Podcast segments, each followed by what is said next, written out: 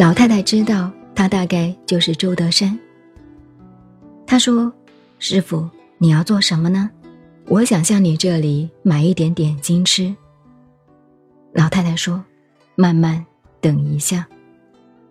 过去心不可得，现在心不可得，未来心不可得。你是要点哪一个心呢？”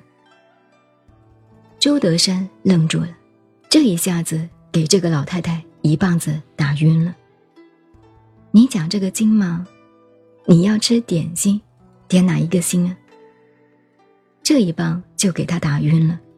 他说：“江西这个禅宗，这一个老太太还不出家的，卖点心的，都开口都是佛法最高的，最简单的就是这样，把他问愣住了。他答不出来了，心里已经打鼓了。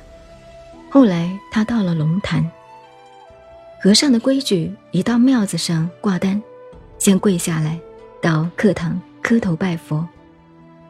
他在拜佛的时候啊，就讲了：“久想龙潭，耳朵里龙潭禅师名气太大了，很久仰慕，影响我听到龙潭，久想龙潭。今到龙潭，龙也不见，潭也不现，这个很厉害呀。”翻成白话的啦，九九是仰慕大名龙潭禅师。我现在到了龙潭这个地方，龙也没有看见一条，潭也没有看到一个水潭。换句话说，眼睛里没有人。老和尚这个大和尚啊，龙潭大师也没有见到，究竟如何？这个龙潭大师站在他旁边，他不认识，以貌取人。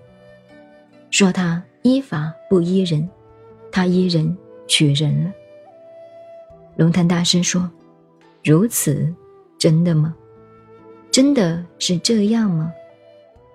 如果你真的这样，徐子亲到龙潭，你总算真的到了龙潭。如果是这样，许还有一个许可的许，准许你通过了。”举子亲到龙潭，真的龙也没有，潭也没有，什么都空了吗？你就得到了吗？这一下周德山完了，给这个大师这一棒打下去。那么我又插过来了，苏东坡后来也是学禅，拼命研究，所以有一首诗，他学禅讲禅心得的境界。有一首《偈子》，东坡全集上没有，外集有。他这首诗我插过来，怎么说的？苏东坡比周德山迟个两三百年了。周德山是唐朝人，德山禅师；苏东坡是后来宋朝人。不过我现在插过来讲，苏东坡讲学佛禅的境界。悟道的怎么讲呢？庐山烟雨浙江潮。苏东坡也是四川人，我们一提都是四川老乡。四川老乡在文化上都是领头的。庐山烟雨浙江潮，未到千般恨不消。没有到过庐山看过，没有到过杭州、浙江西湖看过，恨死了。听说风景怎么美，怎么样，总想去。极致到来无一事。这两个地方，杭州的苏堤西湖上，就是苏东坡在那里下放在杭州的时候修的，所以叫苏堤。庐山嘛，他也住过了。极致到来无一事。到了庐山、杭州看看。到了以后怎么样？庐山烟雨浙江潮，不过如此，就是这个样子。这是学禅的境界，本地风光。庐山烟雨浙江潮，未到千般恨不消。极致到来无疑是，庐山烟雨浙江潮。这个道理插过来这一段，等于注解了龙潭禅师答复周金刚的话。周德山的话：“龙也不见，潭也不现。”这位禅师说的是这样吗？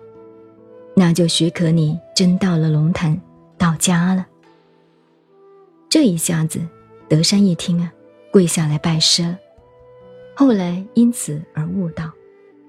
简单的说，详细的你看《五灯会员》《指月录》，尤其是最初的《传灯录》，这个上面都提到很多。这是禅宗的历史。周德山悟了道以后，他讲了两句名言：“学问好，佛学高，有什么用？